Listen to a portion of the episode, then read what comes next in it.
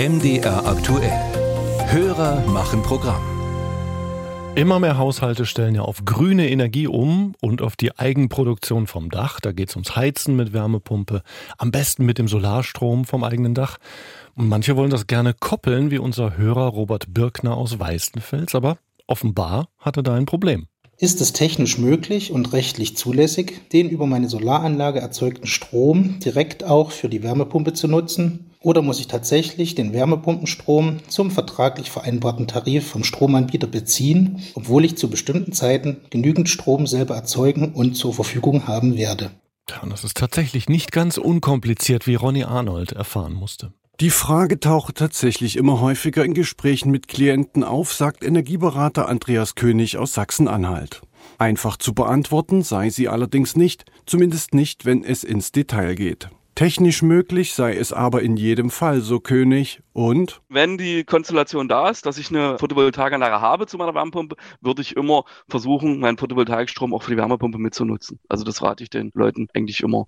Ob sich das jetzt rechnet, ist an einigen Faktoren abhängig. Zum einen die Grundkosten für den zusätzlichen Zähler, den ich habe. Dann habe ich meinen Preisdifferenz zwischen meinem Haushaltsstrompreis und meinem Wärmepumpentarifpreis und natürlich noch als Größe meinen Stromverbrauch der Wärmepumpe. All diese Faktoren, sagt der Experte, müsse man am Ende bei der Berechnung der tatsächlichen Kosten, die Umbau und Betrieb der Anlage mit sich bringt, beachten. Erster Punkt. Um einen günstigeren Strompreis für die Wärmepumpe nutzen zu können, braucht man zwei Stromzähler. So ist das aktuell auch bei Robert Birkner, unserem Hörer. Nun kommt bei ihm die Solaranlage dazu. Nachfrage bei Abteilungsleiter Tino Weinhold vom zuständigen Netzbetreiber in Weißenfels. Aktuell gibt es für ihn nur eine Möglichkeit, zumindest im Netzgebiet der Stadtwerke Weißenfels und genauso bei 95 Prozent der deutschen Netzbetreiber, dass ich den Wärmepumpenzähler ausbaue und einen Hauptzähler für alles habe. Der misst, was in das Haus hineingeht oder halt der genauso misst, was aus dem Haus herauskommt. Vorteil, die Wärmepumpe kann intern direkt mit dem eigenen Solarstrom betrieben werden.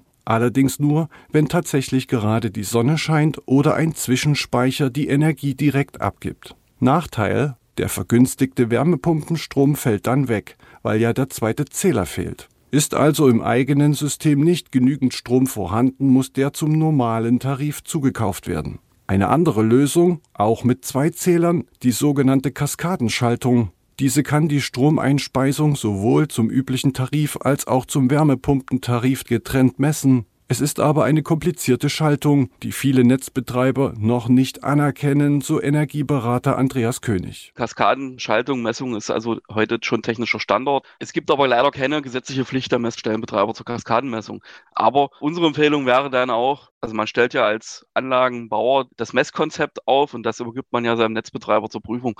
Und es gibt Netzbetreiber, die das schon mal anerkennen oder auch umsetzen. Der Experte empfiehlt, hartnäckig bleiben, auch wenn der Netzbetreiber den Antrag erst einmal ablehnt. Gut für unseren Hörer, Tino Weinhold vom Netzbetreiber bietet an, sich die neue Anlage noch einmal genau anzuschauen. Robert Birkner soll sich einfach direkt bei ihm melden.